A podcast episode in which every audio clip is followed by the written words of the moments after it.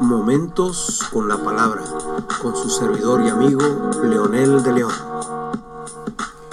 En el libro de Isaías capítulo 55 versículos 1 y 2 dice, Vengan a las aguas todos los que tengan sed, vengan a comprar y a comer los que no tengan dinero, vengan, compren vino y leche, sin pago alguno. ¿Por qué gastan el dinero en lo que no es pan y su salario en lo que no satisface? Escúchenme bien, y comerán lo que es bueno, y se deleitarán con manjares deliciosos. Este pasaje de Isaías está inmerso dentro de una serie de reprimendas que el profeta le está dando al pueblo. En primer lugar, está siendo em, muy objetivo de la terquedad que el pueblo está viviendo. Un pueblo que en medio de todas las circunstancias que ha vivido y en medio de todos los problemas que ha vivido, sigue de necio, de testarudo, buscando sus recursos para vivir, sus recursos para salir adelante en los en lo que ofrecen las otras naciones alrededor y en lo que ellos mismos, de acuerdo a sus propios argumentos, pueden tener. Pero obviamente el Señor está viendo su esfuerzo que están fracasando en su intento. Entonces, una vez más, el profeta, que ese era el propósito de un mensaje profético en ese tiempo, hacer reflexionar al pueblo sobre su realidad y sobre su necesidad de buscar al Señor, de volver su mirada, su vista al Señor. La primera parte entonces de nuestro pasaje es que esta es una invitación de Dios, vengan a las aguas. Y si nosotros utilizamos la palabra aguas desde el original, no solamente servían para saciar la sed, el agua también es un componente natural del cuerpo humano. El agua es la que eh, compone de alguna manera casi el 70% de la tierra. El agua no solamente es necesaria, pero es vital, es esencial para eh, vivir. Y justamente en el Nuevo Testamento, cuando se habla de agua, Jesucristo se atribuye ese, ese valor cuando dice yo soy el agua de vida. Entonces, en ese concepto, el profeta Isaías objetivamente está haciendo alusión a esa agua que no solamente va a saciar una, una sed física, pero está hablando de saciar una sed que hay interna que produce el pecado, que provoca el pecado, la insatisfacción que producen las cosas de este mundo. Una vez más, el profeta está siendo muy objetivo. Recordemos que Isaías ha sido llamado el Evangelio del Antiguo Testamento porque es uno de los que más acertadamente ha hablado de Jesús, hablando del Mesías que vendría, habla del siervo sufriente y otros pasajes tan acertados y tan perfectos con relación a la vida, obra y muerte de Jesús. Entonces esta invitación, vengan a las aguas todos los que están sedientos este, está haciendo esa invitación a estas personas justamente que no sacian con nada su necesidad y se sienten siempre vacíos. La segunda parte dice, vengan a comprar y a comer lo que no, los que no tengan dinero. Es, es, es bien interesante porque está usando una paradoja interesante aquí. Vengan a comprar. Se supone que compran solo los que tienen dinero.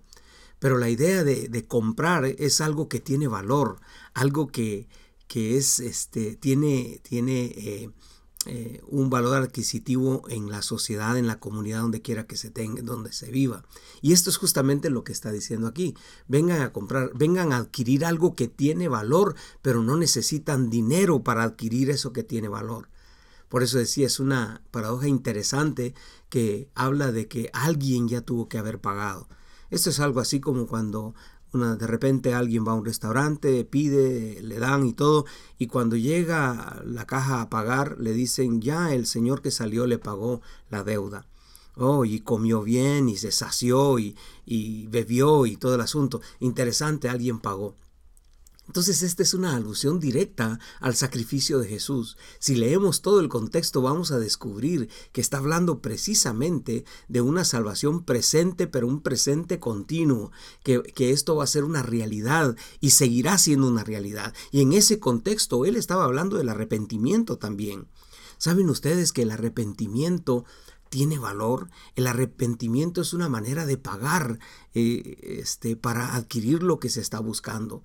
Arrepentirse es doblegarse, reconocer que nosotros hemos fallado y entonces Dios obra de una manera milagrosa comprar y comer los que no tengan vengan y compren vino y leche sin pago alguna otra otra serie de figuras tan lindas que hay aquí el vino y la leche lo que representa el vino lo que representa la vid verdadera los pámpanos lo que representa la leche hasta en nuestro contexto la leche es uno de los alimentos que tiene los ingredientes eh, necesarios para que el ser humano viva. Entonces, eh, hay una serie de argumentos tan lindos y de figuras tan lindas que está presentando el profeta Isaías en su relación íntima con el Señor, como revelación divina para el pueblo. Pero es interesante ver lo que el profeta está haciendo con esta eh, con este juego de, palabras y este juego de, de, figuras que son tan lindas, tan importantes, que definitivamente tienen que ser el prototipo de Jesús. Y aquí viene una reprimenda después. ¿Por qué gastan dinero en lo que no es pan y usan su salario en lo que no satisface?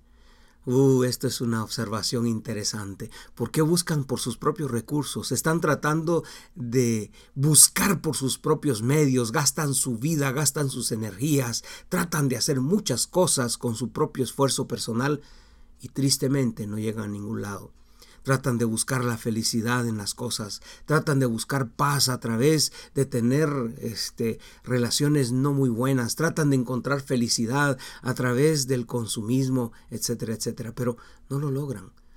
El profeta una vez más les hace ver esta realidad, los confronta, y la última parte de nuestro pasaje dice, escuchen bien, y comerán lo que es bueno, y se deleitarán con manjares deliciosos. Un interesante un llamado de atención. Escuchen bien.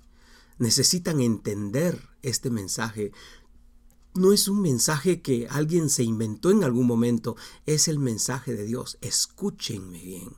Escuchen lo que Dios está diciendo. Ahora escúchenme a mí lo que Dios me dijo. Escuchen bien y comerán lo que es bueno y se deleitarán con manjares deliciosos.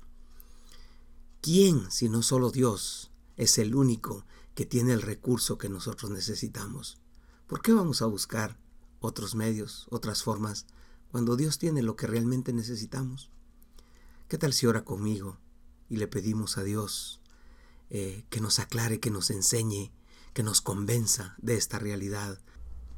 Amado Dios, gracias por Jesucristo tu Hijo, porque Él es el agua que sacia nuestra sed, Él es el pan que sacia nuestra hambre.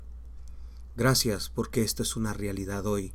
Jesucristo vino a esta tierra para alimentar el corazón vacío, el corazón hambriento, la vida que se seca por falta de agua, por falta de propósito. Hoy nosotros te agradecemos, Padre, por enviar a Jesús. Jesús, te agradecemos por tu vida, ofrendarla en la cruz. Y Espíritu Santo, gracias porque nos enseñas quién es Jesucristo tu Hijo. En ese nombre poderoso oramos. Amén y amén. Momentos con la palabra, con su servidor y amigo Leonel de León.